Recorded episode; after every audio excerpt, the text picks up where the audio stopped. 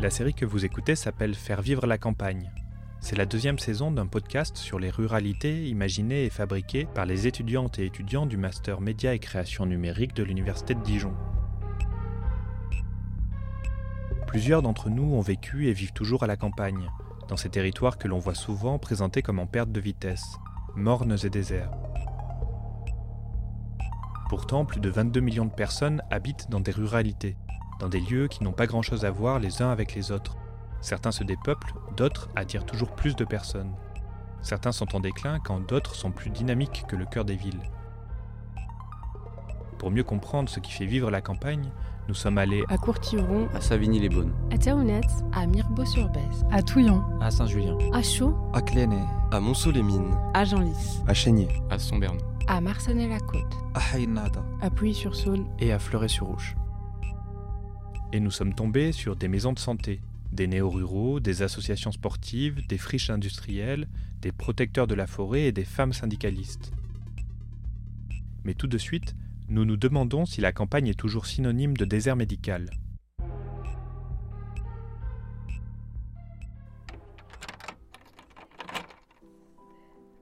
Une oasis dans le désert médical. Un documentaire de Louis Chevalier et Jérémy Philippe. En 2022, j'ai eu certains problèmes de santé. Comme j'habite à la campagne, dans le petit village de Sombernon, je pensais qu'il serait difficile de pouvoir se soigner sans aller jusqu'à Dijon, à 30 km de là. Et pourtant, j'ai pu avoir un traitement optimal tout en restant dans mon village. J'ai la chance d'avoir deux maisons de santé à moins de 10 minutes en voiture de mon domicile. Tu m'aurais prévenu plus tôt, on serait attendu. Personnellement, je n'ai jamais été confronté à la situation catastrophique de la médecine dans les zones rurales souvent décrites dans les médias. J'ai donc voulu essayer d'en savoir plus sur ce que l'on appelle les déserts médicaux, ces zones géographiques où la population rencontre des difficultés pour accéder à des soins de santé. J'ai commencé par parler avec mon père, car avant l'arrivée des maisons médicales, la situation n'était pas si facile. Non, non, non, j'allais, j'allais chez le médecin. J'ai commencé à y aller à 20, 20 ans? euh, Mais pour avoir des rendez-vous, euh, c'était galère ou pas avant? Non, il y avait moitié mon médecin et puis... Euh... Non, non, ça allait. Et il n'y avait pas de rendez-vous là, si tu y allais, t'attendais, des fois tu passais l'après-midi. Ah ouais? Bah, le courtois faisait comme ça, euh, à Sobernon pareil. Euh. Non, j'y allais quand même si quelques fois, quand, euh, comme je faisais du basket, donc pour la visite, pour le sport. Avant du coup, t'avais quoi? T'avais un médecin généraliste à Sainte-Marie? Hum. Alors, il y avait Sainte-Marie, Plombière. Ouais, Deux. Plombière, ça, ça à côté de Dijon, ça. 15 km. Ouais. Enfin, 15 km d'ici, mais à côté de Oui. Dijon. Hum. Ouais, plus près de Dijon que chez nous. Oui, Voilà, c'est- tout. Bon, maintenant, ben, il y a Malin. Quoique Malin, maintenant, euh, il ne doit plus y en avoir. hein. Elle, est- Ouais. elle est revenue à Fleuret avec. euh, La maison de sa- santé la maison de santé avec Petit Jean. Ouais. Bah, maison de santé, de toute façon, il y a plein de trucs maintenant. Mhm. Il y a un nutritionniste, il y a un psychologue, euh, des kinés, médecin général. Les infirmières, il y a tout. Ouais. Pareil, on n'envoyait pas d'infirmière. Hein. C'était le pensionnat, la bonne sœur qui venait faire les piqûres. Ah ouais? Ouais, gratos. T'as piqué mal, soi-disant. T'es jamais fait piquer? Non, heureusement. C'était pas du tout pareil, quoi. Quand t'avais quelque chose, un problème, ils te fait des ventouses, là. Ouais. Et, bah, c'était la bonne sœur qui, qui mettait ça. C'était pas de la vraie médecine? Non, c'était du... Mais ça guérissait quand même. Mais... Ouais, toute la colonne qui part de. Dijon, euh, qui fait Velard, Fleuret, euh, Sainte-Marie. Jusqu'à JC, ça va. Après, Ouais. c'est fini. Nous, c'est pareil, hein, Sombernon, mais après, quand tu vas Vénarel et l'Aune, tout ça. euh, Voilà, vous avez Blaisibord. Ouais, Bléziba, ouais. Mais euh, après, il n'y a plus grand chose non plus. Hein. Donc là, il y a Kinésie à JC, Kiné à Fleuret, à Sainte-Marie, Hmm. Kiné à Fleuret, Sombernon, Saubernon. Bléziba. Mais Blaisiba, il serait bien, hein, s'il y a piscine et tout. Ouais, il y a une piscine à Blaisiba. Moi, je vais là-bas. Ouais, mais la vallée de douche, c'est bien couvert, hein, niveau médecin et tout. hein. Bah, jusqu'à JC, après, il n'y en a plus. Hein. Mm. Après, il faut aller à Bligny. Hein. Ouais. Alors, tu vois, après, il faut faire 15 km. Euh, 15, euh, 20 même. Là, après, c'est désertique. hein. Il n'y a plus rien. Avant d'être prise en charge par les kinés de Sombernon, j'ignorais qu'il y avait une piscine thérapeutique à quelques kilomètres de chez moi, à Blaisiba, un petit village voisin. Une infrastructure moderne qui se trouve être la seule dans le périmètre, les autres se situant à Dijon.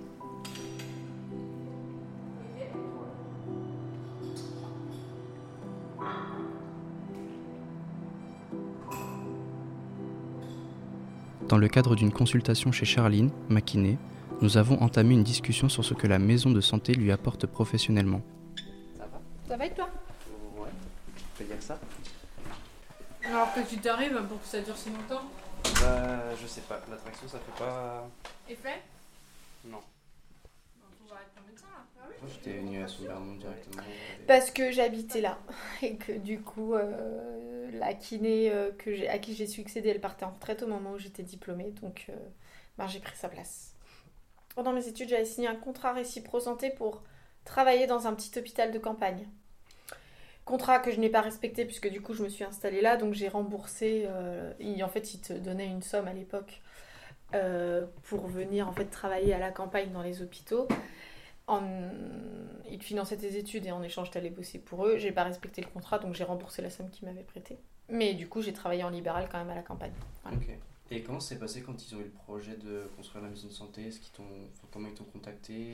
Alors c'est euh, le docteur Roy euh, qui est en face. Quand le docteur Roy il est venu s'installer ici à la campagne, le temps qu'il développe sa patientèle, ben il a eu du temps en fait euh, pour gérer tout ce qui est administratif et faire des demandes de, de subventions et tout pour une maison de santé. Donc il a contacté tous les professionnels du coin de son Bernon pour voir si on était intéressés, donc les infirmiers, les kinés, les ostéos, podologues, euh, voilà. Et puis ben, on était tous intéressés, donc euh, il s'est lancé dans les dans l'administratif pour euh, faire la demande pour euh, qu'on soit subventionné pour la maison de santé. Ok. Et vous y avez gagné quoi concrètement à tous vous regrouper? Bah, pas d'argent, parce que ça nous coûte plus cher. Alors nous, on a une surface qui est plus grande, donc ça, c'est plutôt cool. On est... Les médecins sont plus facilement accessibles dans le sens, c'est ben, on travaille en phase 2, donc si on a une question ou si on doit échanger sur un patient, c'est plus facile. Euh, voilà, après c'est aussi sympa parce que du coup entre professionnels de santé, bah, on se voit plus que quand on travaillait vraiment euh, dans des locaux différents. Donc euh, c'est une ambiance plus sympa, puis on peut échanger sur des patients. Donc au niveau du boulot, c'est quand même mieux dans l'intérêt du patient. Euh, puis bon, bah nous personnellement, c'est mieux parce qu'on est un peu plus grand, qu'on est dans des locaux neufs. Mais après, du coup, quand même, on paye un peu plus cher. Voilà. Ok. Et Voilà. le retour que tu as des patients depuis la création de la maison de la santé? Euh, bah, ils sont contents. Globalement, ils sont contents euh, de la maison de santé, que tout soit regroupé. euh, ils sont contents, tout est au même endroit. Ça va.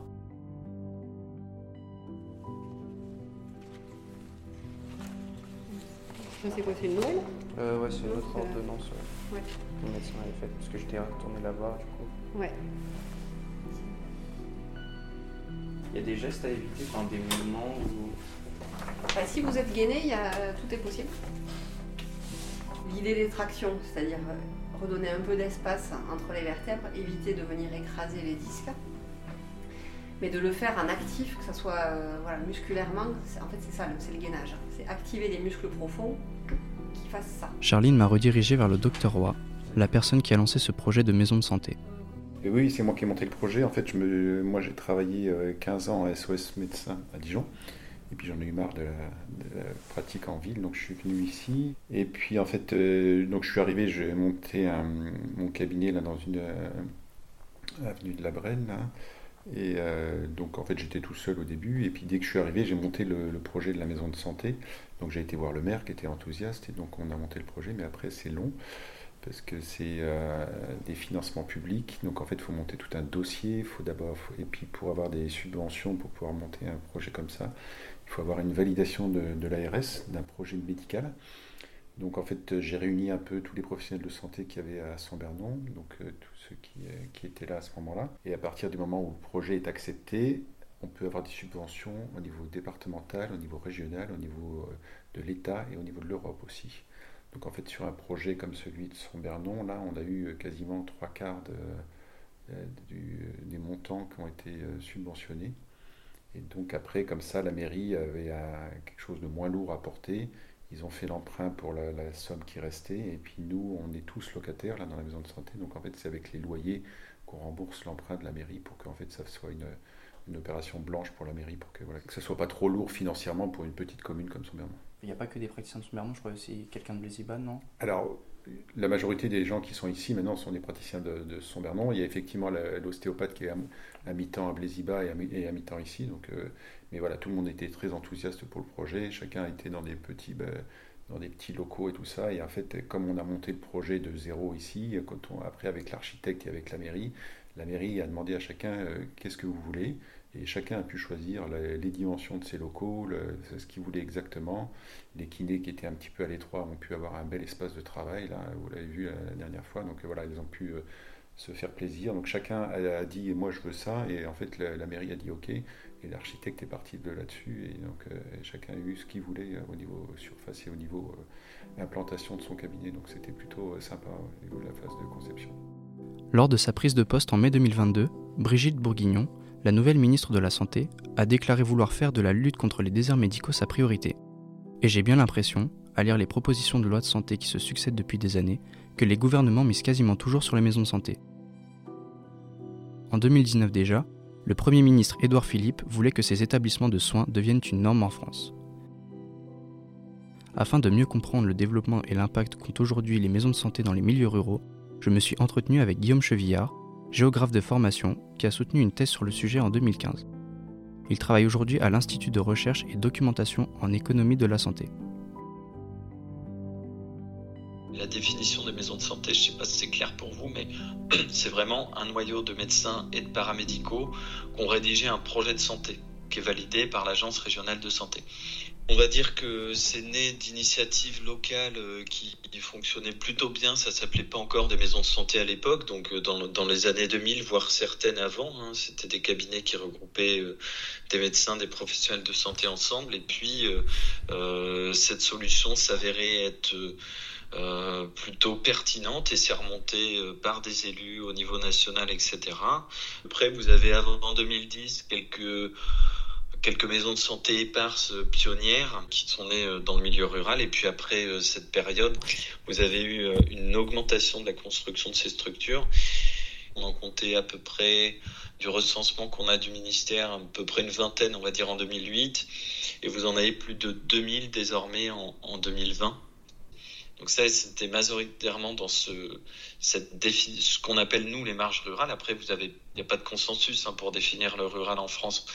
En fait, on a défini euh, des profils de territoire à partir de l'offre de soins, de la population et puis on va dire d'éléments de structure et d'attractivité des territoires. Et ça nous a conduit à définir six types de territoires et parmi lesquels on, on a euh, ce qu'on appelle les marges rurales qui correspondent en fait à des espaces faiblement peuplés, plutôt éloignés des villes, euh, vieillissants, moins attractifs, et dans lesquels les maisons de santé étaient, en tout cas au moment où on a fait l'étude, puisque ça bouge assez vite, étaient majoritairement implantées.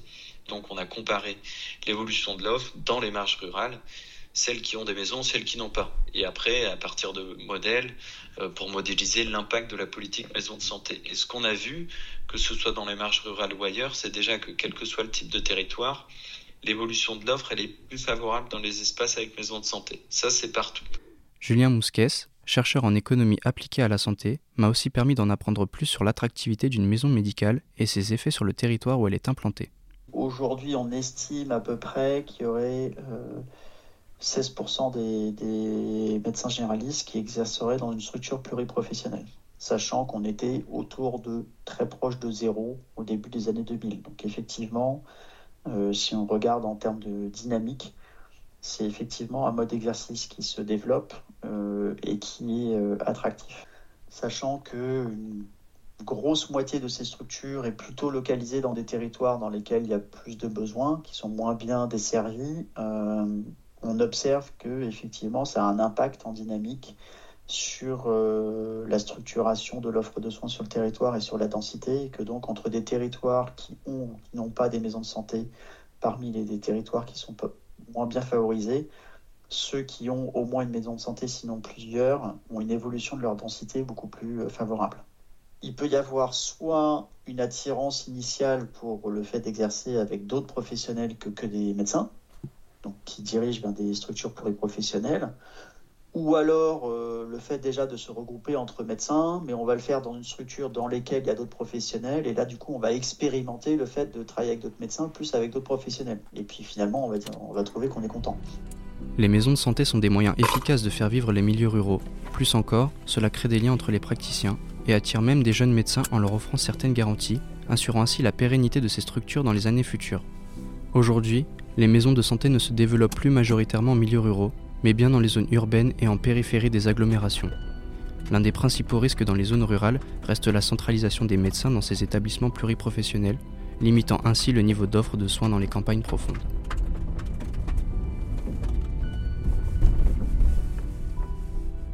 C'était Une oasis dans le désert médical, un documentaire de Louis Chevalier et Jérémy Philippe. Merci à Jean-Pierre, Charline, le docteur Roy, Julien Mousquès et Guillaume Chevillard.